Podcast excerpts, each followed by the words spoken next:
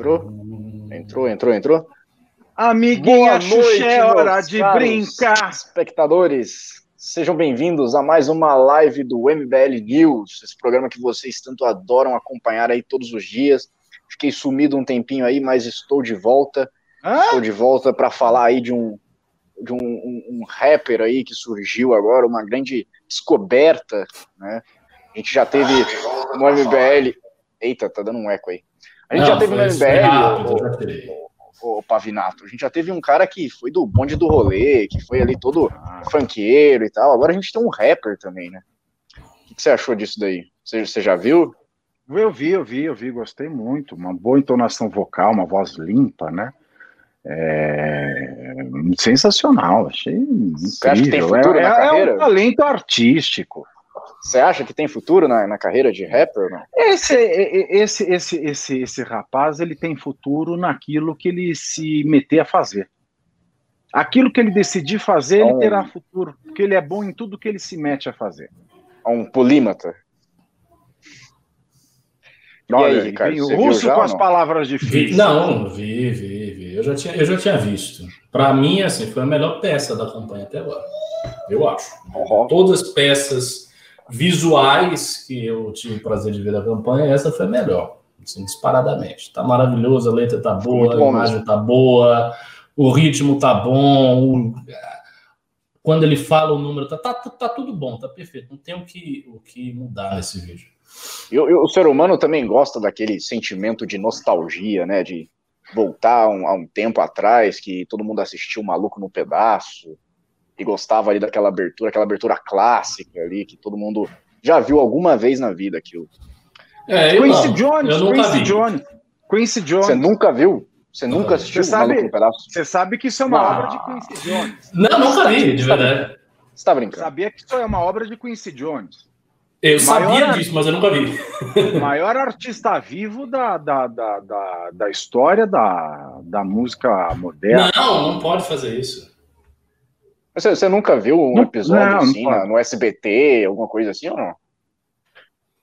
Que SBT, não, velho? Nós estamos aqui com um intelectual de envergadura. Você vem me falar em SBT, velho. Não. Já basta um ponto aqui que assiste Chaves. Não é possível. Eu não acredito nisso. O Ricardo tá, é, tá brincando. ah, você não acredita, nós vamos fazer o quê? Crença é matéria é. de fé, né? É, Vamos lá, né? Vamos começar esse programa hoje aí, que hoje a gente vai falar de vacina, Corona, Coronavac, o, o Pavinato. Você vai tomar vacina? Ah, não sei, não sei ainda. Cadê a vacina? Você toma vacina eu onde? Eu, só, eu não adianto problema para minha vida. Você toma vacina eu, só, onde, eu encaro o problema quando o problema surge. Eu tomo vacina na bunda, e você? É na bunda também, né? Ah, muito bem. Ai, ai. Bom, eu, não, eu, não, eu tenho que parar de continuar trabalhando enquanto eu tô fazendo live, né? Vamos lá. É, tem mesmo. Hoje, hoje, com a nossa audiência. Hoje a gente teve uma. Não, mas a audiência também não tá tendo muito respeito com o programa, não, hein? O que, que é isso? Tá aí 265 pessoas aí, Pavinato? Com 147 likes? Tá errado isso. Tá errado, não tá batendo a conta. Quero ver aí o dedo no like, aumentar essa audiência, espalhar para todo mundo. Olha essa produção que teve aí, né? Vocês gostaram, vocês adoraram, então fortalece aqui essa, essa live, fortalece esse programa, que precisa de você para continuar. Não, existindo. uma coisa não Vamos tem lá. a ver com a outra, pera lá. Claro que tem, claro que tem. Não, não começa é... a misturar não, não, não. as coisas. Eu não, posso falar, mas não. mistura, não mistura as coisas, Russo. Para por aí, filho. Eu não vou explicar porque eu não, não posso falar isso, mas enfim. É... O Ministério da, da Saúde, Pavinato, que estava sem ministro há um bom tempo e conseguiu ali um ministro que não é ministro, que é um cara que não tem formação nenhuma na área é de saúde. Ah, o Serra também não tinha, foi ótimo, foi sensacional. Foi, foi. hoje eu tô no veneno, eu tô no vinagre hoje. Vamos lá, então. O, o, ministro, o Ministério da Saúde anunciou que vai comprar 46 milhões de doses da vacina Coronavac e diz que imunização começa no primeiro semestre de 2021. Bom, é, a vacina é feita pelo Instituto Butantan, produzida em parceria com a empresa chinesa, com a empresa chinesa Sinovac. Sinovac. que foi alvo de polêmicas aí com o governo de São Paulo, João Dória, que queria trazer a vacina chinesa para a galera tomar a força. E aí o, o, bolsonarismo, outras pessoas começaram a discordar, peraí, não tem que ser assim, né? E agora o, o governo comprou a ideia, comprou a vacina, literalmente comprou a vacina, 46 milhões, vai dar uma conta de mais ou menos 2,6 bilhões de reais até janeiro. É o investimento que o governo federal vai fazer em cima dessa vacina. É, a informação de que o acordo seria firmado. Nossa, isso que não precisa. Colocaram umas coisas desnecessárias. Assim como as demais vacinas testadas no Brasil, a Coronavac está em fase de testes e sua eficácia ainda precisa ser comprovada antes que o uso seja liberado pela Agência Nacional de Vigilância Sanitária, a Anvisa. É, tem o mesmo problema que eu vejo na, na questão da vacina russa lá, que, a, que o Paraná está comprando, né? Que não passou por todas as fases de testes ainda. Eu acho que a, a Sinovac ela está um pouco na frente, né? A Coronavac da vacina russa, que é a Sputnik, né? Mas é, é aquilo. Você já está fazendo investimento ali sem ter a comprovação e tal.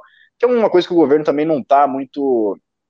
Não é muito novo para o governo isso, já que ele investiu já que ele pagou quatro, três vezes mais no insumo da cloroquina do que o preço real. Né? Vamos lá, o Ricardo Almeida. Eu quero, eu quero participar desse debate com você, porque eu acho que isso apareceu aqui ontem, mas eu não estava aqui, eu não vi o que aconteceu, qual que foram as opiniões. Eu quero saber. E aí, essa vacina? Ah, nós tem, dois já estávamos. Ser... Então você pega o programa de ontem, assiste, que eu não, e o Ricardo ah, a gente já sabe. Eu, eu vou te, eu vou, eu vou mutar o Pavinato aqui, peraí. Vamos lá, o, o, Ricardo Almeida. Quero, quero que você veja, você analise essa mudança do governo, essa mudança repentina aí que ninguém esperava, e também a sua opinião que eu quero aqui para a gente debater sobre a obrigatoriedade da vacina. É, okay. esse tema polêmico aí. É, primeiro, antes de entrar nesse assunto, eu já quero adiantar o seguinte: eu estou vendo que tem muita gente no chat aqui pedindo para a gente falar de outros assuntos que não estão na pauta como, por exemplo, a entrevista que o Arthur deu no Estadão, né, a lacrada em cima da Vera, uh, o, o, o, o, jingle do, do Holiday. Enfim, a gente pode falar de tudo, mas esses assuntos não estão na pauta, porque a pauta do News é muito sóbria. Então, ela é feita sobre os assuntos que estão em voga no país. Então, se vocês querem que a gente fale sobre esses assuntos, pimbem sobre isso. Não precisa pimbar um valor é. exorbitante, mas se você pimbar um pouco, der um pouco de dinheiro para fazer uma pergunta, naturalmente a gente fala desses assuntos, até porque eu acho que esses assuntos que eu citei aqui são até mais interessantes do que a pauta do News. Eu aderi, eu aderi. Boca do povo, digamos assim. Eu aderi à política de ler os pimbas durante a, os pimbas durante a live mesmo, né, não no final. Se você mandou, tem um assunto bom ali que encaixa no, no, no ritmo da conversa, vou ler. Então mande, pode mandar. É, eu, eu sempre fui dessa opinião. Vamos lá. É, Sobre o, o, a questão da, da vacina e do governo, o que eu acho que isso revela não é que o governo mudou de ideia. O que a notícia mostra é que há um descolamento entre o discurso de Bolsonaro e as ações efetivas do governo. Esse deslocamento não é de agora, ele vem acontecendo há muito tempo. E basicamente o que significa dizer que há um descolamento? Significa dizer que Bolsonaro faz um discurso voltado para a sua militância e que esse discurso não corresponde às ações efetivas do governo que são tomadas por outras pessoas e não ele. Então, por exemplo, sobre a questão da vacina, quem é que tomou a decisão? Quem é que estava com a caneta na mão e tomou a decisão de comprar, é, de investir 46 milhões, ou, ou melhor, de comprar 46 milhões de uh, vacinas da, da Sinovac do Instituto Butantan. Foi o Pazuello. Né? Foi o ministro da Saúde que fez isso. Não foi o presidente Bolsonaro. Então, ele, como um, um presidente vacante, né? um presidente que pouco governa de fato e muito fala. Presidente vacante tem a ver com, com, com gado, com vaca? Podia ter, né? Você pode ter os dois sentidos, né? É o presidente que não faz nada e o presidente que estimula o gado, né? Toca berrante para o gado ficar E que estímulo, hein? Pois é, então assim, como, como o Bolsonaro ele faz o discurso para a militância dele e ele em si pouco governa, as ações do governo são tomadas a contrapelo dele. Então não importa muito o que ele fala, o que importa é o que os ministros vão fazer. Então, os ministros fazem as coisas e Bolsonaro reclama. Muitas vezes reclama, inclusive, dos próprios ministros, como foi o caso com o Mandetta. Ele passou boa parte do tempo da época que o Mandetta era ministro reclamando do Mandetta. Mas isso não quer dizer que ele fazia diferente ou que alguma coisa estava acontecendo diferente. Não, as coisas estavam acontecendo do jeito que estavam acontecendo pelo Mandetta e ele reclamava. Então, isso mostra esse descolamento da retórica de Bolsonaro com as ações efetivas do governo. É, eu acho que a decisão do Pazuello é uma decisão normal, isso não tem muito o que dizer, é uma decisão burocrática de comprar vacina, é, enfim, não há muito o que comentar sobre isso. É, é mais uma ocasião em que a militância de Bolsonaro vai ficar confusa, porque, por um lado, ela precisa insistir na teoria de que a vacina da China é um grande risco a todos nós, que a China vai fazer alguma coisa, talvez inocule algum outro vírus, porque a China é uma ditadura e, portanto, os produtos que vêm da China devem ser olhados com desconfiança.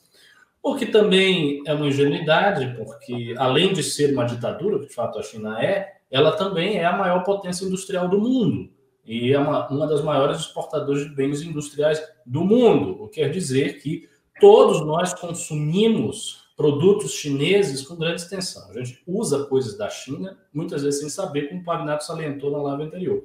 Então, o fato de vir alguma coisa da China não quer dizer nada. Né? Então, eu acho que é uma decisão normal e mostra esse descolamento mesmo. Sobre a obrigatoriedade da vacina, eu vou me repetir aqui. Né? No programa passado, a gente discutiu extensamente sobre isso, porque o Merreiro tinha uma opinião um pouco forte a respeito dessa obrigatoriedade, ele acha que tem que ser obrigatório de todo jeito. E a minha opinião é a seguinte: eu, para mim, tanto faz ser obrigatório ou facultativa. Eu não acho que esta distinção tenha grandes implicações. Por quê? Porque se ela for obrigatória, isso não quer dizer que vai vir um agente da polícia arrastar as pessoas para forçá-las a tomar a vacina. Então, não é uma invasão do Estado sobre as liberdades individuais que possa ser sentida como uma calamidade ou como um passo em direção a uma ditadura. Nada disso vai acontecer. Se a vacina for obrigatória, significa apenas que algumas sanções, algumas restrições serão estabelecidas para aqueles que não tomarem a vacina. Então, se você não tomar a vacina, talvez você não consiga emitir um determinado documento, ou não consigo obter um passaporte, não consigo obter isso ou aquilo.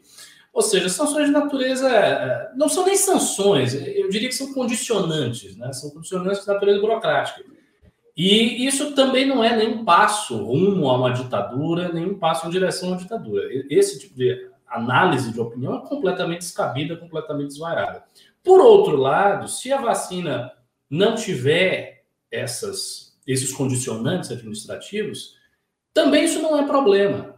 Por que, que não é problema? Porque eu acredito que boa parte da população brasileira vai tomar a vacina, né? afinal de contas, está todo mundo preocupado com a Covid. É preocupado mais ou menos. Né? Estava todo mundo preocupado, agora não está tanto, mas ainda subsiste aquela preocupação residual. Então as pessoas vão tomar a vacina e haverá um pequeno grupo de pessoas que não vai tomar e não vai querer tomar. Esse grupo é, vai se expor ao risco, vai estar se expondo ao risco. Aí algumas pessoas dizem: ah, mas veja, existem algumas pessoas que não podem tomar vacina ou que não são imunizadas a contento com a vacina, e essas pessoas. Tem que se ver o número das pessoas, é um número pequeno. Uh, hoje, a gente lida com o Covid de uma maneira perfeitamente controlável, ou seja, o sistema de saúde está de pé, nós não vimos um colapso do sistema de saúde, isso não aconteceu. Então, sem a vacina, o sistema de saúde consegue lidar com a doença. Se tiver a vacina facultativa, entendendo que boa parte da população irá tomá-la, o sistema de saúde vai lidar muito bem com as pessoas que não tomarem e eventualmente ficarem doentes. Então, não acho que muda muita coisa. É, esse é o meu entendimento. Eu não acho que muda muita coisa ter o condicionante ou não ter. Para mim, é uma discussão é, muito vazia. Como, de resto, costumam ser as discussões eh, que a gente vê na, no Twitter, na, na, na, internet. Boa parte, mas é verdade, boa parte das discussões que a gente vê são discussões bobas, vazias, e as pessoas brigam e ficam nesse negócio. Sabe, são discussões vazias e intelectualmente muito pobres, que não tem nada ali acontecendo. Né? Não é discussão teórica, não é uma tese que está sendo. Não é não é nada. É, é só um partidarismo em torno de opções uh, muito mais irracionais e emocionais do que qualquer outra é. É a briga simbólica, né? É a briga simbólica, né? É a briga, é a briga simbólica. simbólica. Porque um é de Bolsonaro e outro não é de Bolsonaro. Exato. Exato. O, o, mas é que isso aí eu vejo que dá para você ir por um lado falando que por um lado mais liberal e querer justificar isso dizendo que a liberdade individual de um não pode ferir o, os direitos fundamentais de outro. Mas a gente tem que pensar também que, como diria Raul Seixas, o que, que a ciência tem é lápis de calcular. O que mais que a ciência tem? Borracha para depois apagar. Ou seja, a ciência pode estar tá errada também. Então, Sim. você querer fazer uma, uma norma baseada nisso, você pode né, se estrambelhar no futuro. A única coisa certa e objetiva. As pessoas é. entram nessa discussão invocando princípios liberais, conservadores, republicanos, seja lá o que for, mas não há verdadeiramente nenhuma atenção para se saber o que realmente são esses princípios. Não há nenhuma preocupação em estudar o liberalismo. Veja, as pessoas estão falando tanto de liberalismo para lá e para cá, mas elas não estão estudando mais o liberalismo que elas estão falando. Elas estão usando isso como uma palavra, mas é um termo. Lá.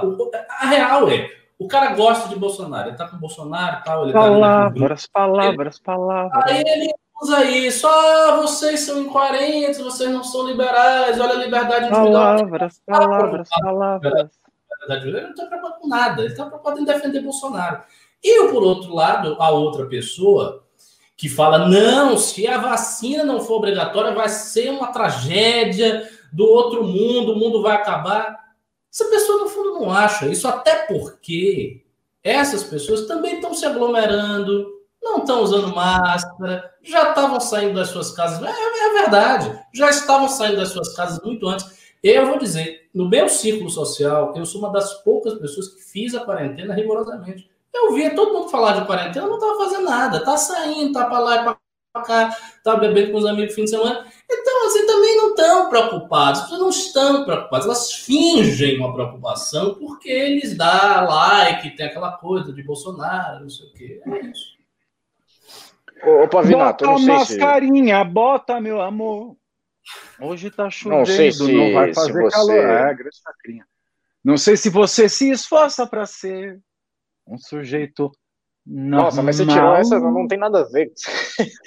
ah, o que não tem nada a ver? Você falou. Você inventou aí, uma letra aí, meu. A ciência pode Você inventou um negócio do nada aí, meu. Você inventou um negócio do nada aí. Errar. então, isso aqui é obrigar coisa. a pessoa a tomar vacina. Mas é, eu vou te falar uma coisa. A ciência pode errar, mas ela assume o erro e muda de orientação quando o Sim. método científico comprova que aquilo está errado. O símbolo não. A ideologia não. Eles não sim, mudam. Sim, sim. Eles caminham de uma. E você pode. Porque diante da fé mais cega, até a razão mais profunda se cala, querido. Ela não se faz escutar. Não, não, não. Tá? E tem muita gente falando assim: ah, o médico, o médico não é cientista. Hum, tá? A ciência, neste caso, está na farmacologia. Se o protocolo de farmacologia, que já existe há 70 anos, que garante um número respeitável de casos positivos num campo de amostragem significativo e que represente a maioria das pessoas observando os grupos que são intolerantes àqueles tipos de medicamento. Diz que essa vacina ela é viável para imunizar-nos de uma doença. Eu não posso sair falando que a, a ciência pode errar. É óbvio que a ciência pode errar. Mas ela se corrige. Mas a gente não pode ficar abraçado nesse conceito de que ah, todo mundo pode errar todo mundo fala a verdade, mas ninguém fala a verdade. Esse conceito de pós-verdade que está levando a gente para de volta para a idade das trevas. A não, gente tem não, é, não, é, não, não, é relativizar. Agora, tá eu vou, ver, eu vou, falar uma coisa. Eu não vi, eu, eu não tenho acompanhado nada de, de, do que tem saído. Não tenho, tô, tô sem tempo. Todo mundo sabe por quê. Então, se dentro do espectro do método científico, a vacina que está sendo posta no mercado, ela é apta, de acordo com os métodos convencionados já há 70 anos, para a venda de uma vacina, não tem por que a gente ficar atacando a porra de uma vacina porque ela é chinesa. Ficar pegando o celular chinês para falar mal da vacina chinesa quanto vírus chinês. Porque você tá com a Apple aí na mão, filhão? Você tá aí com o iPhone, é feito na China. Não. Tá? O iPhone, o iPhone. Tá, tu lá, você tá vestindo uma camisetinha, pode ser de grife. Alta costura é. manda fazer na China, ela só estampa depois, ou nem estampa, só põe a etiqueta. Mas, a, ô, Pavinato, a camiseta você põe na, na, no corpo, você não injeta dentro do seu, do seu corpo. Não, mas eu tô mas falando. É, é, brincadeira, eu não tô. É óbvio que a, a, se, a, a, vacina, vacina ela, ela... Ah, Fala não. aí. Pois é, porque esse é o fundamento do movimento antivacina. Por que, que voltaram doenças da infância? Rubéola, catap, é, ca, cachumbo, nem sei se tem, tem vacina para cachumbo hoje, na minha época não tinha. Sarampo. Porque convencionou-se, não sabe se lá por quê, ah, essa vacina vai me chipar. Essa vacina é, é coisa de esquizofrênico mesmo. Eu fui chipado, tô chipado, tô chipado, tô programado. Eu tô programado para. É verdade. Essa vacina vai reduzir meu tempo de vida. Essa vacina é para controle de natalidade. Essa vacina é para diminuir o déficit da, da previdência dos países.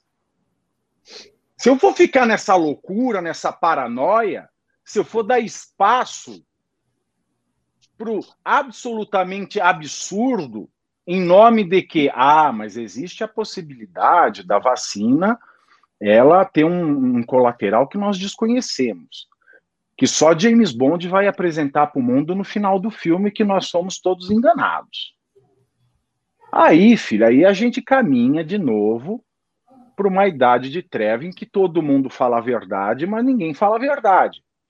A primeira treva que foi a treva da Inquisição, que sepultou todo, que sepultou tudo que se conhecia de, de iluminismo, de avanço nos estudos dos humores na Grécia, né? até mesmo é, qualquer avanço científico dos árabes é, de antigamente, essa imposição de uma só verdade que levou o mundo às trevas, a gente está caminhando para uma nova treva com esse negócio de pós-verdade de que todo mundo fala a verdade, mas ninguém tem a verdade verdadeira. E aí ninguém se entende. Se aquela, se aquela, se aquele momento histórico a gente entrou numa treva por conta de uma verdade e a gente era obrigado a viver numa grande civilização, né, num grande mundo ocidental debaixo de uma só verdade e ninguém podia questionar, hoje que a gente é induzido a questionar todas as verdades, dizendo, ah, nenhuma verdade é verdadeira, a gente vai ter uma treva uhum. contrária, porque a gente vai se tribalizar. Então, cada um vai ficar com a verdade da tribo e a verdade da tribo não é verdadeira para outra. Aí acabou a civilização, aí acabou a sociedade, aí não tem impacto social. Então a gente tem que ter muito cuidado com isso. Agora, o governo federal sempre agindo mal. O governo federal sempre fazendo merda. Porque uma hora ele tem a solução para o Covid com a cloroquina. Ninguém atestou. E tem político aí que foi a favor da cloroquina obrigatória e agora não é a favor da vacina obrigatória.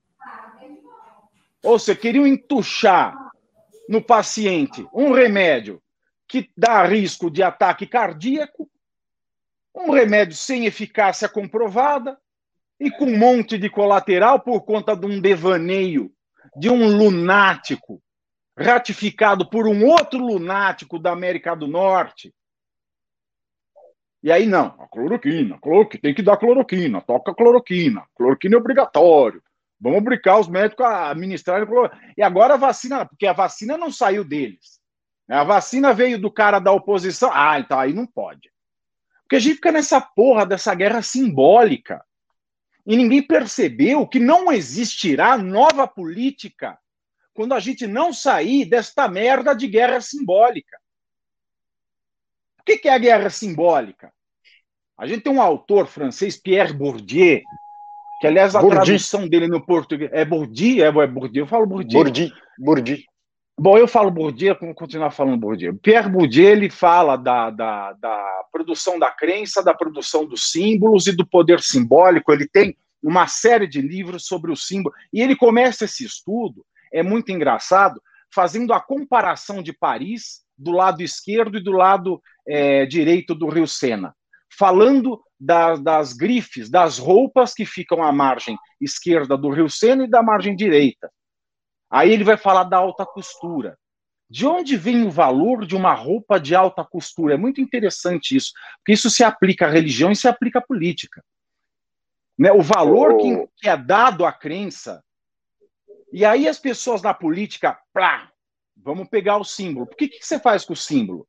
O símbolo é para quem não tem problema na vida. O símbolo, ficar fazendo guerra simbólica, é para quem não passa fome, não passa frio, tem comida na mesa, tem escola para pôr o filho, não falta creche. O símbolo serve para o político que não quer, não pode ou não sabe resolver o problema real. Então ele se agarra no símbolo, vende o símbolo para o eleitorado e o símbolo passa a ser a verdadeira guerra e nunca a realidade. E por que oh. se o problema, se o político que não sabe, não quer ou não pode resolver a realidade, ele resolve, ele perde o eleitorado. Então ele oferece o símbolo, que é uma coisa que nunca dá para resolver. E as pessoas se apegam no símbolo. Fala, querido. Sabe por que o símbolo, Pavinato? Porque os circuitos hum. de consagração social serão tanto mais eficazes quanto maior a distância social do objeto consagrado. Mas Sabe é, exa essa é essa, essa, exato, essa é a definição. Essa é a definição. Que você não chega a eles nunca. Você não vai resolver o símbolo. Você não Muito vai bom, resolver cara. o símbolo. E aí, o que acontece? Eu me aproprio de um símbolo, um outro símbolo. Eu, de um lado, chamo o pessoal da direita de fascista, fascista. Aí o outro lado fica gritando assim: comunista, comunista, comunista e ninguém está nem aí para a realidade. Aí tem lá uma solução legislativa que vai resolver o saneamento básico. Se ele saiu do cara que o fascista chama de comunista, ele não vai votar a favor porque é uma solução comunista. Mas se a mesma porra da mesma solução for proposta pelo fascista, o comunista não vai votar porque é uma solução fascista. E veja, a solução é a mesma. A realidade é um dado que se impõe. A fome se impõe, o desemprego se impõe, a economia se impõe. Mas hoje, as ideologias elas estão tão esvaziadas e estão atrás de símbolos pessoais e personificados que ninguém sabe nem mais o que é direita nem esquerda. É. A gente vive a pós-simbologia, o pós-simbolismo. Já que está para dar moda falar em pós, a gente está no pós-simbólico. Não existe mais a, a, simbologia da esquerda e a simbologia da direita. São os símbolos que as pessoas se dizem de direita, impõem contra os símbolos das pessoas que se dizem de esquerda. Olha a merda que a gente chegou. Mas, mas ô Pavinato, você sabe que hoje, é, atualmente, cada indivíduo tem ali o seu símbolo, tem sua visão pessoal das circunstâncias que o rodeiam. Mas o estudo da história, a partir do momento que o homem se torna história, ele só é mais uma parte, mais uma peça do, do aglomerado, da massa, porque sempre que você vai estudar história, você não consegue pegar a singularidade dos indivíduos, sempre vai ter ali um, um negócio. Então, tudo que está acontecendo hoje, é toda é que essa, ninguém escrevia biografia, tá né, hoje, filho? Tudo que está acontecendo hoje vai ser uma coisa só, vai ser definido como uma época ali, como é o existencialismo, como foi o iluminismo, são são coisas que essas é que, assim, pessoas. É que ninguém quer estudar também. A gente tem dois problemas nessa sua colocação. Primeiro, que é o incêndio da Biblioteca de Alexandria. A gente perdeu muita coisa que talvez a gente soubesse hoje e não sabe porque pegou fogo. A gente foi tomar contato com Aristóteles de novo com o Santo Tomás de Aquino. Ninguém tem o original do Aristóteles nem do Platão. A maior parte da obra dele queimou, queimou na biblioteca de Alexandria. Agora, se a gente for olhar atentamente os escritos de outras pessoas da época de Platão, por exemplo, Aristófanes, a gente vê que Sócrates não é a mesma pessoa, não, não, pelo menos em tempo integral, do que aquela do Sócrates de Platão, que muda. Que quando Sócrates estava vivo, Platão descrevia Sócrates de um jeito. Depois que ele morreu, Sócrates virou outro.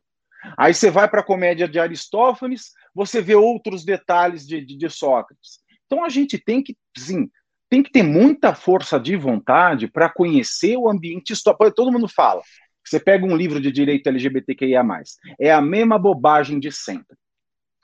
Porque na antiguidade grega, a homossexualidade ela era normal. Não era. Não era. As pessoas não estudam. Elas vê lá um negócio, vê o um filme lá 300, é, vê lá um grego lá com outro grego lá. Ah, era normal. Não é. Pega aí. Pega uma passagem de Gorgias, por exemplo.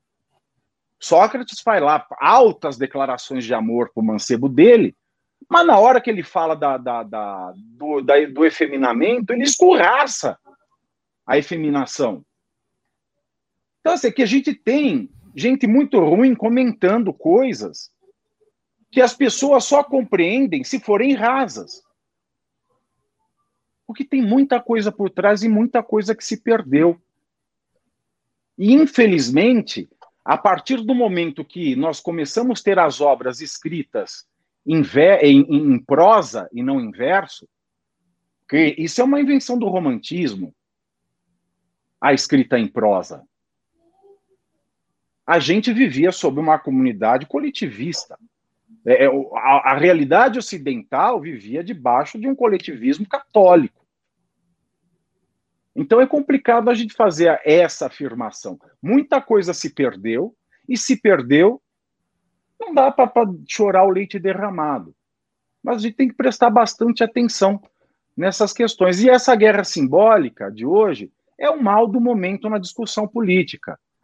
Ninguém sim, porque ninguém que tem problema mesmo está preocupado com o símbolo. É o que eu falo. Brasil falta educação, mas enquanto nós tivermos pessoas preocupadas em ter o que comer, elas não vão estar preocupadas jamais em saber o que é direita nem esquerda. Vale o que ela leva da mão à boca. Oh, oh, só, só para trazer aqui uma recomendação para o pessoal, uma reportagem, é da Record, mas é uma reportagem boa, tá? Embora tenha lá o, o cara do colchão lá, é uma boa reportagem porque ela mostra a realidade dos trabalhadores do CISAL. Do CISAL. Procure aí no YouTube, depois que você acabar essa live, deixa aí marcado. CISAL. Esses caras não estão preocupados com o símbolo, eles estão preocupados com o que eles vão comer ali. É, eles não têm fogão, eles têm que fazer uma fogueira para esquentar a comida. Isso aqui no Brasil. É isso que acontece ali. Então, é, como o Pavinato disse, quem tem problemas de verdade não, não fica preso a símbolos. Embora o, o, toda, todo o debate democrático seja fundamental ao mesmo tempo. Né? Ô, Ricardo, você quer entrar nessa, nesse debate aí ou posso seguir na. Pode seguir. Pode vou seguir. seguir. Porque a gente recebeu uns pimbas aqui, eu já vou começar a ler, tá? Porque leia, vou leia, estabelecer essa tradição aqui. O Thiago Cardoso mandou 20 reais e falou: favor desbloquear o Vitor Trajano. Ele é apoiador do canal e foi bloqueado por engano. Eu não sei como que faz isso, Thiago, mas eu tô tirando agora um print aqui. Tá, isso aí. Vou mandar. Eu, eu li um comentário aqui maravilhoso. Amigo, eu ah. acho que você está realmente muito necessitado. O cara disse que Cisal lembra Trisal. Cara, você foi longe, hein? Do Cisal para Trisal, você tá precisando aí de um negocinho aí. Cisal. Oh. O Fabrício Machado mandou 10 reais e falou: quando o Pavinato vai no programa, sempre vale a pena pegar o programa do início, pois ele começa um monstro no discurso e termina de saco cheio querendo terminar logo. Eu resumi o Pavinato, é muito foda. E aí, Pavinato, você concorda com isso? Ah, absoluto. Ele me descreveu aí. Não, mas tem dia que você já começa de saco cheio, né? Tem dia que você já tá, já tá virado desde o começo. O Lucas Alves já mandou cinco reais e falou o que não era normal era o afeminamento, se essa palavra existe, né? Ou era a sodomia. É, não tem afeminamento, é, é, é afeminação. Eu corrigi depois. O Anderley Pastrello mandou 10 reais e falou: Deixa eu ver se eu posso ler isso. O Arthur é um candidato que eu chamaria de positivista. Crê na ciência e na realidade, não forja factoides imaginários para soluções dos problemas reais, visando apenas a promoção pessoal. E aí, Ricardo? E aí, não, o, assim, o Arthur é um positivista? O, Arthur não é filósofo e ele não é um homem de grande cultura para que ele possa se autoclassificar como positivista ou não positivista. Ele é uma pessoa que tem uma visão muito objetiva das coisas, porque é essa índole dele, e ele busca fazer propostas objetivas, basicamente isso. Mas não dá para dizer que ele é positivista, entende? Esse tipo de classificação ele só se presta a ser feito para alguém que está no plano de se definir teoricamente de uma maneira muito forte, o que não é o caso do Arthur. Eu acho que ele é um candidato objetivo, que fala de forma curta, rápida, direta e que tem a pretensão de enfrentar os problemas de maneira clara. E não se prende a símbolo. E não, se prende a símbolo. Assim, e ele Muito quer, bom. e ele, assim, ele quer construir essa imagem também. Ele busca transmitir isso, porque ele enxerga como esse, sendo esse traço uma qualidade, uma virtude. Ou seja, vamos parar com essas discussões aí sobre A, sobre B, e vamos ver qual, é qual é o problema real. Qual é o problema da indústria da multa em São Paulo? Como é que eu posso resolver esse problema? Eu pego os radares e transformo em lombadas eletrônicas. Quanto é que isso vai dar? Ele fez lá o orçamento, viu que isso era possível de ser feito e estabeleceu a proposta. Né? O que, que eu posso fazer para as escolas acolherem os adolescentes que nos fins de semana ficam na mão do tráfico? Eu abro a escola dos fins de semana, dou a esses adolescentes opções de esporte, lazer, reforço em matemática, português, etc. Então vamos trazer essa proposta, Escola 360. Então ele sempre tenta dar essa abordagem pragmática que, é, se vocês forem observar bem, é também parte do estilo do MBL trabalhar. O MBL não é um movimento muito preocupado com grandes doutrinarismos. E isso faz com que a abordagem do movimento seja muito prática. É, a gente tem uma abordagem muito vinculada à, à guerra política, ao marketing de rede, que o MBL sabe fazer muito bem, e não se prenda a definições muito rigorosas em matéria doutrinária. E o que é uma coisa positiva é, sob um certo aspecto, porque permite que pessoas com formações doutrinárias as mais diversas convivam dentro do MBL. Se o MBL tivesse uma formulação doutrinária muito rígida, ou liberal, ou libertária, ou conservadora, isso excluiria vários porta-vozes do MBL. Né? Por exemplo, eu sou muito conservador, eu não, não ficaria bem, o movimento, enfim, teria um pouco de dificuldade para me absorver, digamos assim. E, no entanto, estou eu, junto com o Pavinato, junto com o, o Marcelo, junto com o Rusco, pessoas muito diferentes, com pensamentos muito diferentes, e eles convivem no mesmo movimento. E isso vem, em grande medida, da abordagem pragmática que o MBL tem sobre os problemas políticos brasileiros. É, exatamente. Eu acho que o MBL, apesar de muito moço, apesar de muito novo, é, se sente são e salve forte. Não, eu tentei citar o Belchior aqui, mas o, o MBL ele tem uma maturidade muito diferenciada, que é você perceber que, eu acho que pelo menos da parte mais intelectual do MBL, percebeu que não dá para você ficar exaltando um ideal em detrimento do real. Não dá para você ficar fazendo isso. Você tem que ir para a prática também. é, porque quem age em detrimento do real, quem age em detrimento do real é o lá Paulo vem, Guedes. Lá vem, lá vem, lá vem.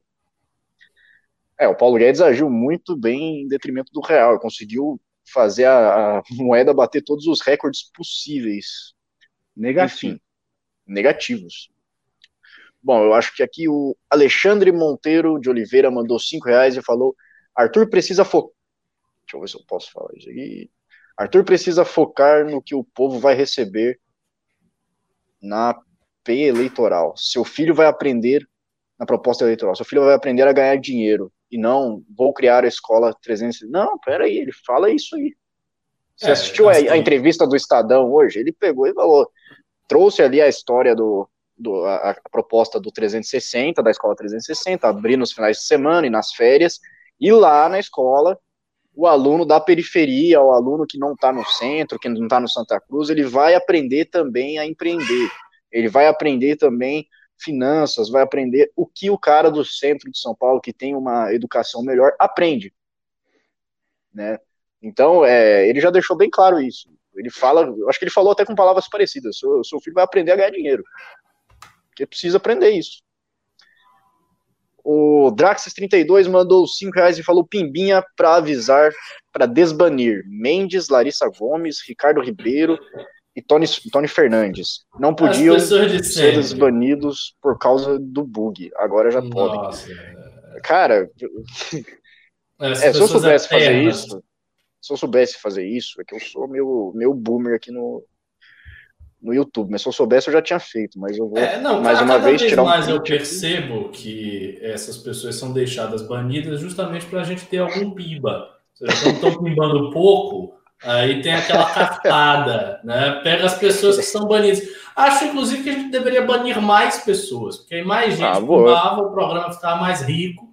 Isso é uma ideia aí para a produção. Vão, vão banindo as pessoas banem os que não pimbam, deixam os pimbeiros pimbarem para desbanirem e a gente vai ficando rico. É uma maravilha, estratégia muito funcional. Eu acho que, eu acho que faz sentido isso aí. É, tô... Mas olha só, acabaram os pimbas e, com todo respeito ao nosso pauteiro Guto Zacarias, essa pauta tá meio ruim. Vamos falar aqui do, da entrevista do, da Sabatina, do que candidato Arthur quiser. Duval.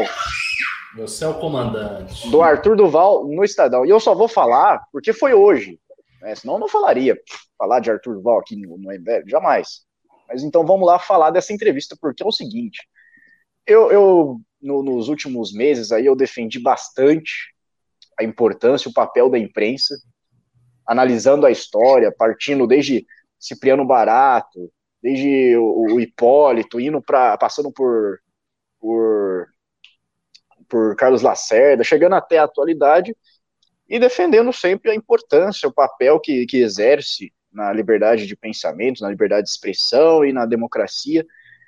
Mas assim, quando a, a nossa imprensa ela tem a oportunidade de se mostrar é, eficaz no seu papel, de informar o, o súdito, de informar a população daquilo que se passa nos poderes, daquilo que se passa na política, ela falha drasticamente ela falha miseravelmente. Porque ela claramente toma um partido, ela toma um lado. Ela é cheia de ressentimento, de pessoalidade, de subjetividades ali. Então, Ricardo Almeida, como, como que a gente pode defender a imprensa, continuar com, com essa defesa, se ela, quando tem a oportunidade, ela mostra que ela simplesmente só não gosta do Bolsonaro e ela continua sendo a mesma de sempre? Olha, é, essa é uma pergunta que me concerne muito, porque eu talvez seja, de todos os porta-vozes do MBL, aquele que é menos simpático com a imprensa brasileira, e eu já tive várias ocasiões de expressar essa minha profunda antipatia para com a imprensa brasileira do jeito que ela é hoje. A gente não pode se esquecer que o jornalismo do Brasil já teve figuras de enorme erudição, enorme brilhantismo. Otto Maria Carpo, que foi um homem mais erudito que já pisou em terras brasileiras, foi um jornalista né? e escreveu muitos dos seus artigos literários brilhantes sobre Burkhardt, Kafka, Weber e tantos outros em suplementos culturais de jornais brasileiros, no especial do Correio da Manhã, né, no, qual ele integrava uma equipe, aliás, também brilhante. Paulo Francis, que antes dessa nova leva de jornalistas de direita, como Diogo Mainardi Reinaldo Azevedo, era o grande jornalista de direita no Brasil, né, entre o Nelson Rodrigues e essa nova leva, era um homem brilhante, uma cultura de teatro, especialmente o teatro, uma cultura artística muito grande, uma cultura de teatro gigantesca. Né? Era, uma, era uma figura diferenciada. E existem algumas figuras que são diferenciadas no jornalismo brasileiro pelo estilo, né, pelo conhecimento. Esse não é o caso, infelizmente, de boa parte dos jornalistas do Brasil, que não se notabilizam nem por serem eruditos, nem por terem algum conhecimento especializado notável alguma coisa, nem por serem escritores brilhantes. Não é o caso. Então, assim, a formação do jornalista brasileiro é uma formação muito precária. Esse é o primeiro ponto. Formação precária, fraca. Ponto, fraca. Né? E, e, é assim com muitos jornalistas famosos, que se imaginam estrelas ou qualquer coisa do tipo, mas que são pessoas normais, não tem nada demais. É, sobre o viés da mídia, é aquilo que eu sempre disse. O diagnóstico que a direita liberal conservadora fazia da mídia durante todos os anos até a ascensão de Bolsonaro era o seguinte diagnóstico. Todo mundo dizia que a mídia mainstream tinha um viés e que esse viés era um viés de esquerda. Todo mundo dizia isso. Era um diagnóstico consensual entre as pessoas da direita. E aí, de repente, esse diagnóstico vai sendo esquecido quando o Bolsonaro acende, quando o bolsonarismo acende, por conta da sua agressividade com o jornalismo. Só que veja, o jornalismo não mudou por causa de Bolsonaro. Bolsonaro não é uma entidade mágica que, quando ele aparece, de repente o jornalismo perde o seu viés de esquerda e se torna mais lídima e pura expressão da liberdade de opinião. Não é. O jornalismo continua com viés de esquerda. Ele tinha o viés antes, todo mundo dizia que tinha, continuou com viés, continua com viés e vai continuar.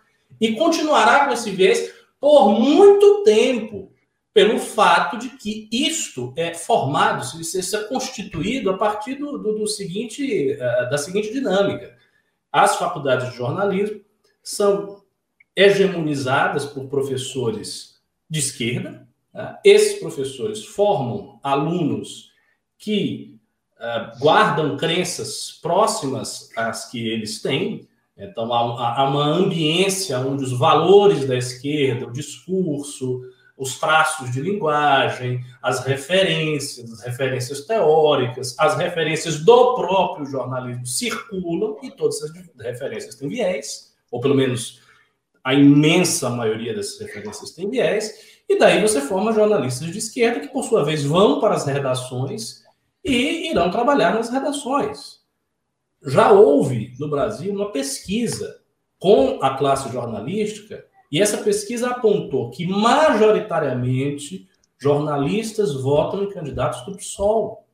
Isso aconteceu, essa pesquisa é real. Vocês podem procurar no Google aí. Agora eu não tenho a referência aqui de cabeça, mas já existiu essa pesquisa. Então há um viés muito claro. E esse viés ele vai se manifestar.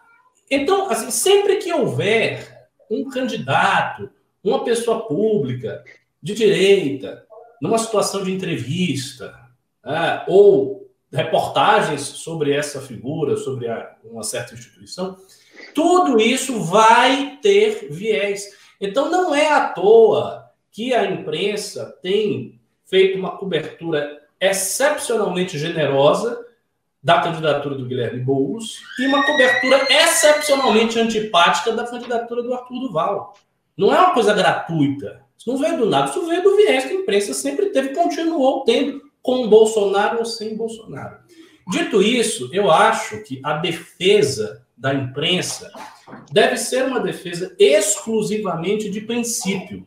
O que é que quer dizer? Ó, o bebê chegou aí.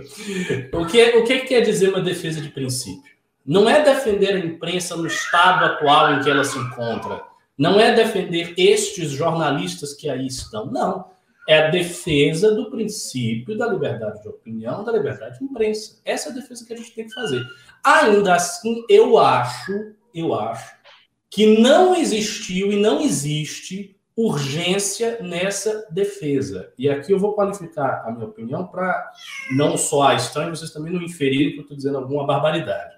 Eu acho que não há essa urgência da defesa do jornalismo, por quê?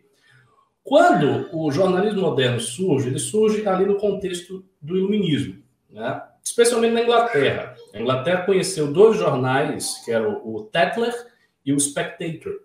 E esses dois jornais eram jornais que criaram a cultura da leitura de jornais que se difundiram pela França, ah, pela Itália e Espanha com um pouco mais de dificuldade. E então se formou uma esfera de opinião pública que era alimentada por esses jornais.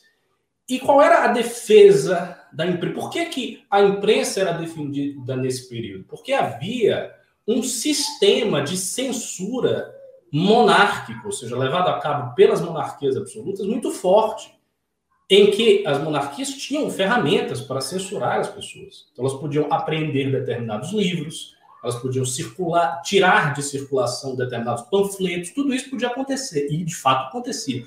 Então, havia uma urgência de se defender essa liberdade, porque essa liberdade efetivamente era atacada.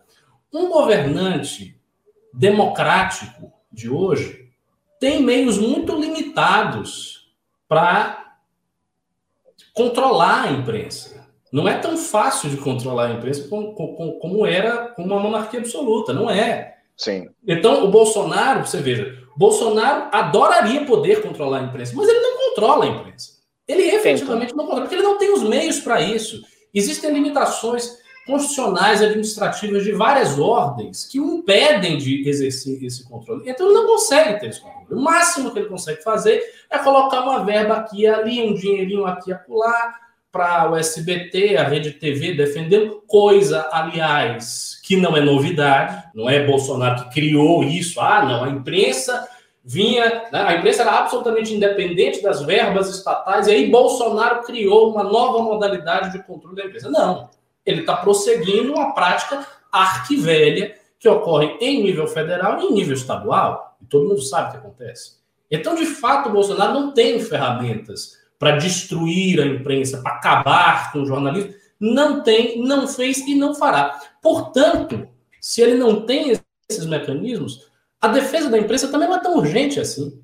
O que eu acho que é verdadeiramente urgente é a denúncia do viés de esquerda da imprensa. E essa denúncia, sim, é urgente, esse diagnóstico é necessário, até por uma questão de sobrevivência da direita. Para que a direita sobreviva, ela precisa resistir aos seus adversários. E a imprensa é majoritariamente inimiga, é hostil à direita. Não é, não é uma questão de, ah, não são jornalistas que estão fazendo notícias. Não! São jornalistas que fazem notícias de maneira enviesada.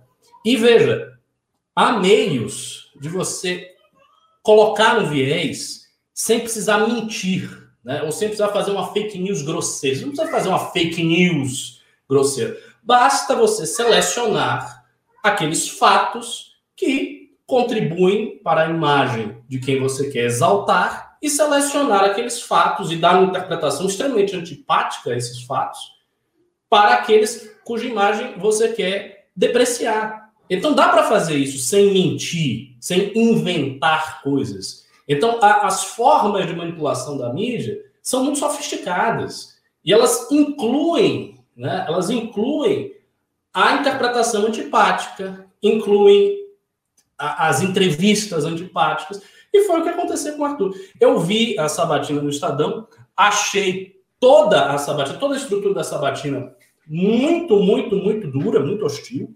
Assim, ele se saiu bem, ele respondeu na maior parte das vezes bem.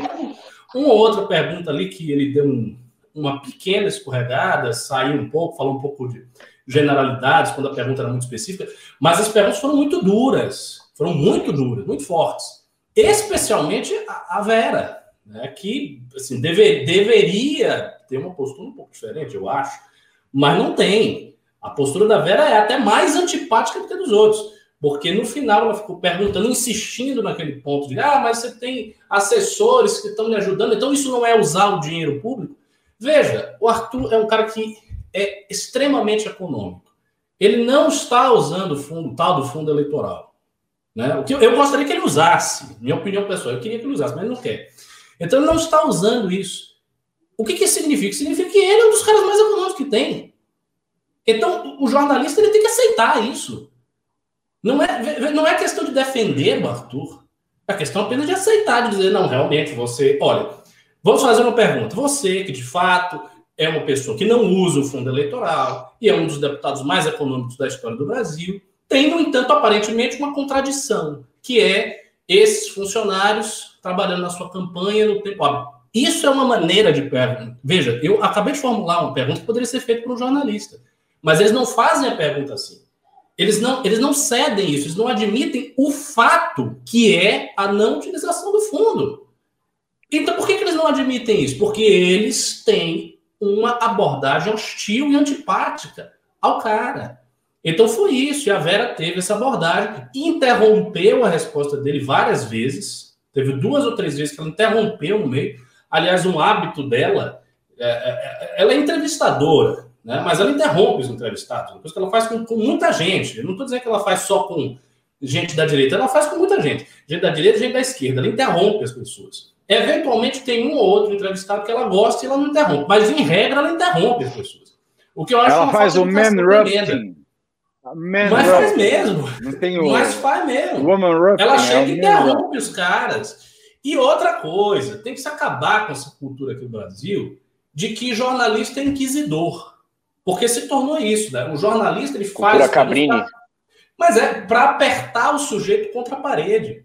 Ele não tem que fazer pergunta para apertar o sujeito contra a parede. Ele não tem que ser nem brando e nem hostil. Ele tem que ser elucidativo. As perguntas visam elucidar a verdade, a mostrar aspectos da realidade, a extrair daquela pessoa que está sendo entrevistada as suas opiniões, a sua visão das coisas e aquilo que o povo quer saber. Ok, mas não é a mesma coisa que você enfiar o cara na parede e ficar ali tentando puxar o pé dele, como a Vera faz e muitas vezes faz. Eu acho isso péssimo, acho isso uma cultura jornalística horrível, mas é uma coisa que se disseminou no Brasil, se estabeleceu como sendo parâmetro de bom jornalismo. As pessoas fazem, os jornalistas têm essa postura arrogante de achar que são pequenos inquisidores da, na, na, na tribuna da opinião pública, e bom, é isso que a gente vê. É, mas é, essa, essa matéria aí que a Vera citou, cara, eu acho que ela é um dos maiores exemplos que nós temos de canalice no, no jornalismo brasileiro. É um negócio que tem todo um malabarismo ali para formar uma, uma matéria, uma reportagem que diga que ah, o deputado da direita ali, que é candidato, ele usa um discurso de que abdica do fundo partidário, do fundo eleitoral, mas ele faz não sei o quê, inventa um negócio que não faz o menor sentido. Então, assim, fica muito evidente, fica muito escrachado para todo mundo que tem uma parcialidade ali que tem um lado, que estão jogando para um lado, ao mesmo tempo que estão falando de cada absurdo de matéria que eles fazem sobre o Boulos, que, que eu não acredito. Fizeram matéria falando que o Boulos vai jogar Among Us. É, como é que você leva a imprensa no, no, no Brasil a sério assim?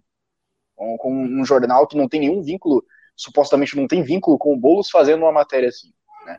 É complicado. E aí, ô, ô, Ricardo, que a gente entra num conflito de pensamento que é justamente a questão do, do MBL ser um movimento de direita que não não está tão engajado nos símbolos, não está tão engajado na, na disputa, na guerra cultural, e está muito mais na prática, está muito mais no, no, vamos ver, é o agora, vamos mudar isso. E ainda assim, a, a direita brasileira precisa, ela precisa conseguir entrar na academia, ela precisa conseguir influenciar intelectualmente, ela precisa conseguir ocupar espaços na mídia, na imprensa, precisa ocupar espaço na, nas universidades. A direita tem que fazer isso, precisa de, de pessoas pensando, precisa de fundamentos teóricos que sejam é, claros, que sejam muito bem desenvolvidos. E a gente tem muita referência aí na história para buscar, para trabalhar em cima de pensamentos. E a gente precisa de mais pessoas assim. Porque senão, quando é que vai mudar uma realidade dessa? A gente só pode mudar essa realidade, quem tem essa hegemonia, mudando ela através dos mesmos, dos mesmos mecanismos. Né? Pavinato, você quer trazer alguma coisa desse, disso daí ou eu sigo? Eu não, eu não vi a sabatina, é, eu confesso que eu, eu, hoje não, não consegui ainda ver nada, eu vejo o que acontece no dia de notícias, eu vejo antes do news, e vídeos, coisas que acontecem mais longos, eu vejo antes de dormir. Então, eu, eu, eu vou fazer igual a Glória Pires, eu não, não posso opinar, mas realmente a única coisa que eu já venho lamentando, desde o cancelamento do debate pelas emissoras de televisão dos candidatos, o que eu lamento é o seguinte: a imprensa brasileira ela foi vilipendiada, humilhada, ofendida por Jair Bolsonaro ao longo do seu um ano, quase dois anos, um ano e meio como presidente da República. A imprensa brasileira ela poderia ter saído por cima disso como uma verdadeira hoste que é do Estado democrático de direito, que não há democracia sem imprensa, não há democracia sem informação. Então a imprensa ela poderia se sair muito fortalecida durante estas eleições para esse pleito municipal. E o que aconteceu? Ela fez justamente vestir a carapuça daquilo que Bolsonaro dizia durante todo o seu mandato como presidente. E ainda diz, aliás. É a única coisa, só resta lamentar. Perfeito, perfeito, muito bem colocado. É, Draxas32 mandou 5 reais e falou: Ricardo, da ordem maquiavélica do capitalismo. É malévola, mas dá certo. Tá vendo? Se a gente começar a fazer essas coisas, vai ficar rico aqui. Não, o, o, Ricardo, o Ricardo tá cada vez me levando mais para esse lado. Tô cada vez ficando um pouco mais autoritário cada dia. Olha não, só, brincadeira, é brincadeira. É brincadeira. pessoas para o bem. É brincadeira. Meteoro Brasil que está assistindo esse vídeo é brincadeira. O Alexandre Monteiro de Oliveira mandou dois reais e falou: Eu quis dizer na propaganda eleitoral da TV. É que a gente tem que entender que o Arthur Duval ele tem 16 segundos para hum. falar na TV. Ele tem. Na, no máximo vai ter 30, mas aí no 30 tem muita coisa para colocar, não dá para você, sabe, administrar tão, tão bem esse tempo, porque não é nenhum tempo direito, é 16 segundos. É um negócio absurdo. O pai do seu neném mandou 5 reais e falou: tem uns conservadores chatos que respondem a via a viadagem do Pavinato com mais. Ah, viadagem. Que respondem a viadagem do Pavinato com mais viadagem, que ele escreveu separado, assim, para o YouTube não censurar. E aí, Pavinato? Mas é verdade. Sabe o que incomoda essa gente? Hum. Que esse povo de Twitter, né? Eles são o seu tipo. Se tivesse uma música que eu pudesse, se eu pudesse oferecer-lhes uma música, ligar lá na rádio, ah, eu quero mandar uma música para os twitteiros, conservador. Que música eu ia mandar? Eu ia mandar aquela do Bezerra da Silva, sabe? Você com revólver na mão é um bicho feroz, feroz. Sem ele anda rebolando e até muda de voz. Esse povo é muito machão, muito corajoso quando tá lá atrás do avatar, do anonimato, né? Tá atrás de uma, tá atrás de uma foto de gato. Assim, né? Aí sabe o que incomoda? Quando eles olham para a vida deles, que deve ser uma vidinha de merda, porque para você destilar tanto ódio em público atrás do anonimato, não tem outro. Você não tem uma vida boa, me desculpa. Porque se a sua vida é boa, você está vivendo a sua vida e não a do outro. Esse é o primeiro ponto. Isso é um fato. Se a tua vida é boa, para que, que você vai viver a vida do outro? Então, é gente que tá. Aí você vai lá, pega, vem, um viado, que nem eu. Que há 15 anos atrás, quando ninguém falava de gay de direita, eu surgi com essa novidade. Porra, a primeira pessoa que sai do armário nacionalmente falando que é um viado que é de direita, puta que eu pariu. E mantive o meu discurso, a minha fala, o meu estilo, o meu jeito de dar burdoada verbal, a minha posição nos meus trabalhos, na minha vida pessoal. Então aí essa pessoa, né, que tem uma vida de merda, olha, fala assim, puta que eu pariu, ele é viado e ele é mais macho que eu. Aí você já viu o que acontece. É. Boa colocação. É complicado, então, então... é complicado você ser menos macho do que um viado. Então, querido, é, é isso mesmo. Oh, mas, ô, oh, Pavina, tem um sujeito lá no Twitter, cara, que ele usa ah. uma fotinha de um gato, né? Ele não tem coragem ah, de colocar, mas que sujeito chato, cara. Mas que cara chato. Chato, chato. Ele, o, o, tal de Fernando Holliday soltou um clipe hoje que ele virou rapper, cara, não, porque isso ficou muito ruim, não sei o quê. Ah, vá a merda, né, meu é, irmão? Vá filho, a se a vida dele é que boa, sujeito... tem tempo pra ficar de nheco em Porra, que cara Eu comento saco, política, velho. eu falo mal de quem eu não gosto. Por quê? Porque eu sou um comentarista político e eu sou um político. Agora, eu não gosto, eu não tenho que gostar. Eu tenho que falar, esta medida é uma merda. Esta medida é uma ofensa porque ofende a legislação, porque ofende a liberdade, de uma classe de pessoa. Agora fica, eu não gostei. eu acho errado. Ah, filho, tá, achasse. Sabe? Quer achar. que A liberdade de opinião é isso. Você tem o direito de achar, de falar a asneira que você quiser. Mas a liberdade de opinião também implica na liberdade de eu falar o que eu quiser da bosta da sua opinião. É isso aí. Voltaire então, a liberdade entrando, de opinião entrando em paradoxo. tem o dever fundamental de você ouvir opinião contrária também. Sim. Então, querido, é, é, é isso. E, e, eu quero, e eu, eu, eu mantenho esse meu estilo. Né? Então, para esses machões, que são só machões atrás do avatar, deve irritar muito ver uma bicha mais macho que eles, de cara limpa, sem pseudônimo, falando hum. o que fala, pensando o que pensa livremente. Essa, essa doeu, hein? O Rodolfo Lopes. Obrigado, obrigado pelo comentário, viu, pai do seu neném? Ele sempre Boa. levanta umas bolas boas para eu cortar. O Rodolfo Lopes mandou 5 reais e falou: Arthur no Estadão, 35 mil views em 4 horas. Somano, 5 mil em um dia. E Covas, 2,5 mil em 5 dias. Tá aí números Querido, que o é Rodolfo é trouxe pra gente. A gente não, jamais iria falar isso se não tivesse vindo, é óbvio. A gente não, não tem nada a ver com esse tal de Arthur Duval aí. O pai do seu neném. É, Russo, você está se justificando muito, Russo. Mas eu, eu tá tenho que justificar. Muito. É. O, o TRE tá assistindo a gente o tempo inteiro. O pai do seu neném mandou 10 reais e falou: e teve gente que ficou ofendidinha quando o Durval apontou a falácia e comparou com o Karnal. Não foi uma sabatina, foi um ataque de grupo coordenado que falhou. Olha pois é, eu, eu, queria comentar isso também. Que, que é eu, outro eu vou problema. assistir é, isso depois da outro minha aula. problema. Outro problema da postura dos jornalistas brasileiros. Que qual é a postura? Eles se colocam num pedestal de serem espécie de inquisidores dos seus entrevistados. Mas eles não gostam de ouvir uma réplica. Então, assim, todo entrevistado precisa dar resposta muito redonda. Né? Se o cara dá uma agulhada no entrevistador, o cara não gosta, porque ele acha, não, eu estou aqui na posição de entrevistador. Sim, você está na posição de entrevistador. Você não está na posição de carrasco. Você não está na posição de inquisidor. Você não está ali para ficar em, apertando a pessoa de tudo que é lado.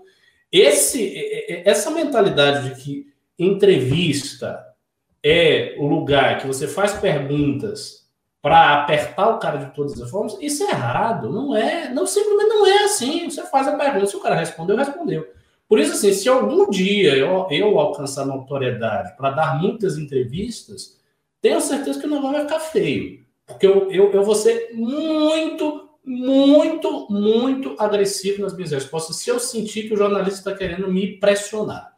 Se ele fizer pergunta, eu já dei algumas entrevistas por conta do MBL e tal. Nunca tive problema nenhum. Sempre perguntas muito educadas, então eu respondia. Agora, se eu tiver numa situação em que entrevista, sei lá, o trabalho intelectual, não sei o quê, ganhou alguma notoriedade, o entrevistador está ali para ficar me apertando, eu vou dar a resposta a lá Olavo de Carvalho. O negócio vai ficar, vai ficar ruim, vai ficar preto.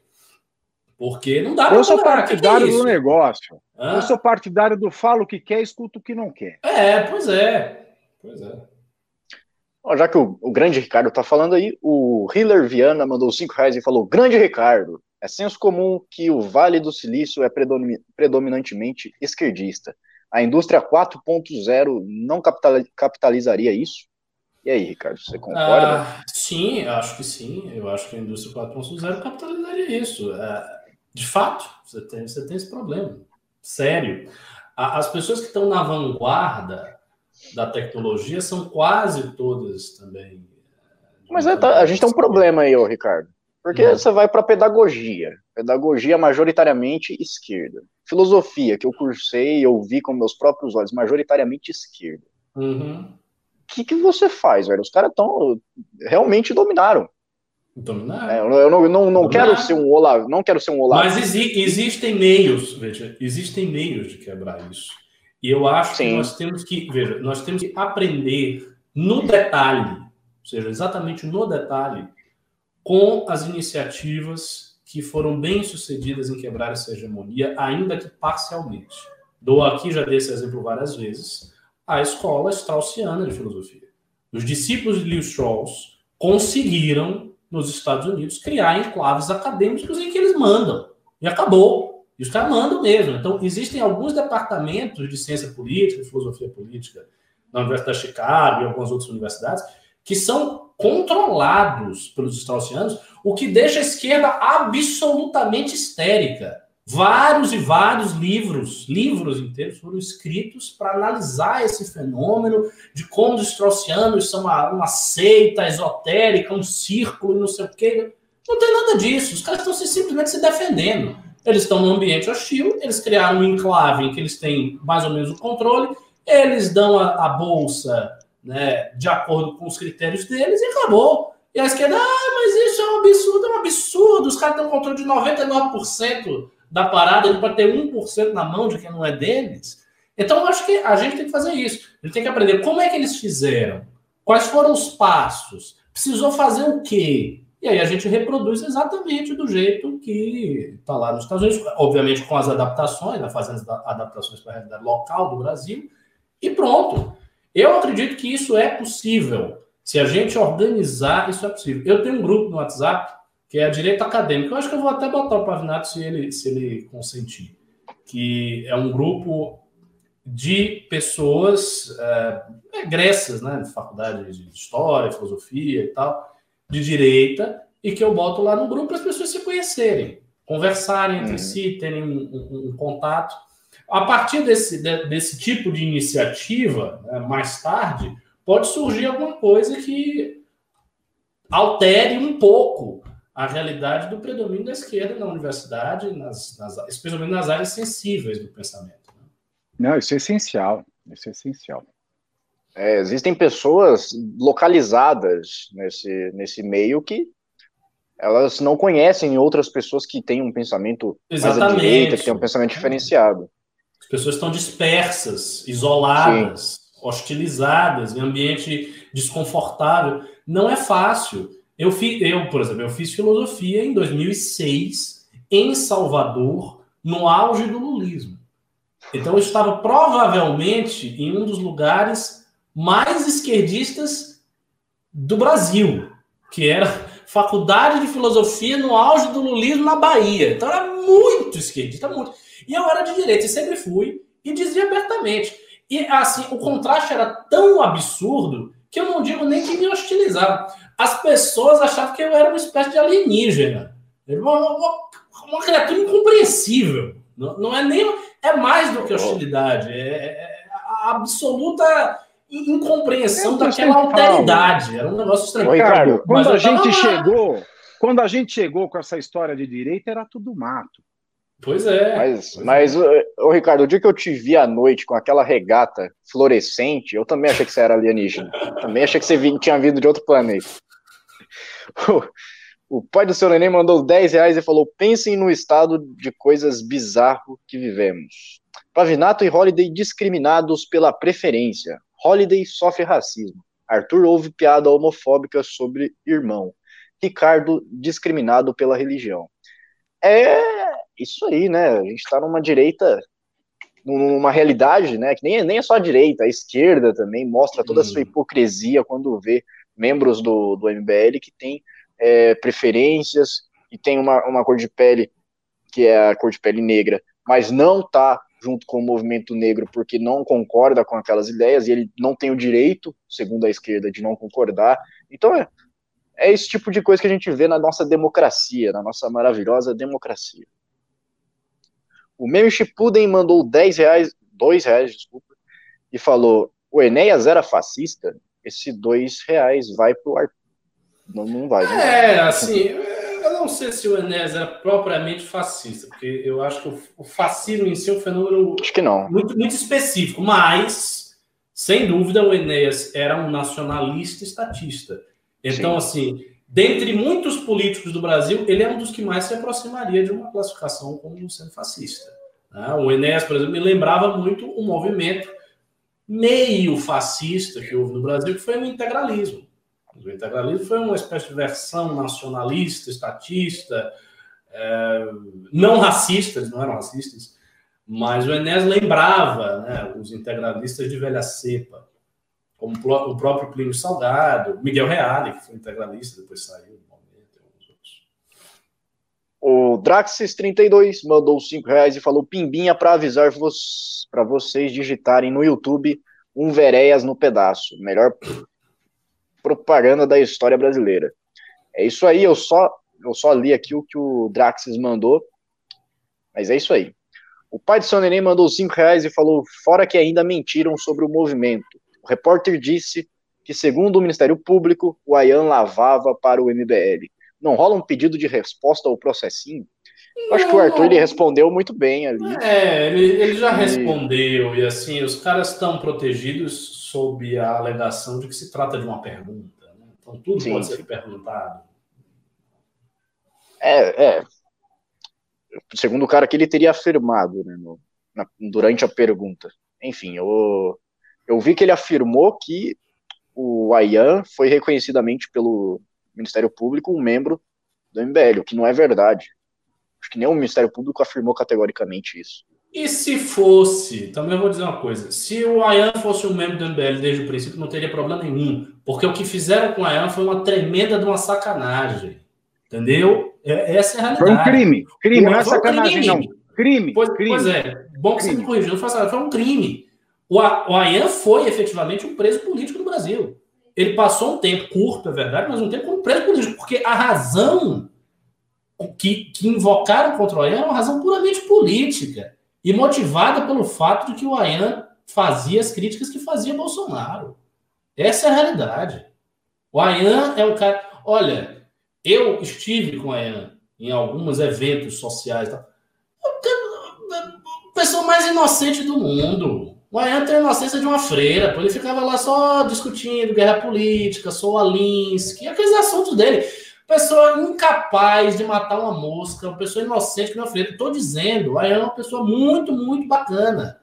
E agora ele tinha e tem as críticas dele muito fortes a Bolsonaro. E por conta disso, ele foi prejudicado gravemente. E parece que sumiu agora, né? não vejo ele mais em lugar nenhum. Talvez esteja se resguardando né, depois do que lhe aconteceu. Muito sério o que ocorreu com ele. É, e quando, quando veículos me perguntaram sobre a, a se ele era realmente ligado ao MBL, ele e o Alessandro Mônaco, o argumento que eles estavam usando é muito, muito tosco. Falando que o, ah, o Ian aparecia, aparecia em lives, não sei o quê. A Vera Magalhães, que estava na sabatina ali, ela estava no congresso do MBL. Quer dizer que ela é do MBL? Não quer. Então, é, eu acho que é um argumento fraquíssimo do, do, desse pessoal aí que tenta fazer ilações, que tenta fazer ligações que não existem. Eu vi aqui que não entrou mais pimbas, vi que tem muita gente que não deu like ainda. Tô esperando o pimba de vocês pra gente continuar lendo, porque tem uma pauta aqui que se é, me espera entrar, muito pode não, demorar. Eu dou aula às nove e meia, eu preciso, eu preciso vocês querem? ver aqui o que, vou falar. Eu tenho academia MBL hoje. Hoje eu tô assim, Olha, falta um, você sabe. Falta uns 10 minutos. Vocês querem uns 7 minutos? Vocês querem encerrar já? Porque acabou os pimbas. Você eu gostaria, porque, porque eu vou, eu vou separar se os para aula. aula hoje. Exato. Tá? É isso aí, então. Foi, foi, uma, foi uma boa live. Né? Eu acho que a gente tomou uma boa decisão de seguir a nossa, nossa própria pauta, que a gente inventou aqui na hora, e seguir os pimbas também. Acho que a gente tem que fazer mais isso. E eu vou abrir aqui o espaço para você, Ricardo, dar suas considerações finais. É, eu estou vendo aqui que tem alguns comentários críticos ao MBL News, dizendo que não, a gente trazia convidados. Aqui. O MBL, de fato, já trouxe alguns convidados. Agora, vocês precisam entender, e aí eu peço desculpas a vocês. O MBL News hoje, ele está com uma dificuldade de ser realizado. É, a gente, por exemplo, está repetindo essa formação aqui com o Pavinato, Russo, eu muitas vezes, a formação era muito mais variada e tal. Por que, que isso está acontecendo? Porque está em campanha, irmão. E o MBL não, ele não tem assim uma equipe colossal que dê para, sabe, trocar todo mundo ou fazer milhões de coisas. Então hoje não. o MBL News está seguindo num ritmo subsidiário, porque está havendo a campanha, é, é, muito trabalho que tem pela frente, é muita coisa, é muita articulação, é muito negócio que, que as pessoas têm que botar, pensar e tal. Então, isso, isso, isso faz parte né, do, do, do que está acontecendo agora. Né? A gente, por exemplo, o Holiday. O Holiday já fez MBL News. Ele não pode, está campanha, mais difícil. Pavnata, a campanha também faz o News, mas aí tem que se sacrificar por outro lado. A mesma coisa o Arthur, né? Então, assim, tá, realmente está uma situação excepcional agora, mas vai passar. Quando passar isso, volta e as coisas melhoram. É isso aí, a gente já, já fez vários programas especiais aí, trazendo convidados. O Ravena também, que lembraram. O Ravena também está em campanha, né, pelo novo. Acho que não está mais. É isso aí, queridos. Ó, arroba Pavinato, segue aí no, no, no Instagram, no Twitter. Um beijo, um queijo, amo vocês. Tchau. Ó, meu Segue aqui também. Oito um coração pode bater. Hoje nós faremos uma aula especial é, na nossa discussão sobre paradoxo da tolerância, sobre as igrejas queimadas no Chile. Será uma aula mais curta, porque a tia ela tem compromisso às 22 então vai ser uma aula muito pontual sobre esse tema e espero vê-los daqui 20 minutos na Academia MBL. Um beijo, obrigado, é isso aí. Lúcio, obrigado, Ricardo. É sempre um prazer estar com vocês. Valeu.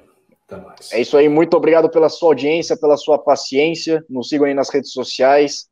É, muito obrigado pelo seu like, seus pimbas e até a próxima. Goodbye.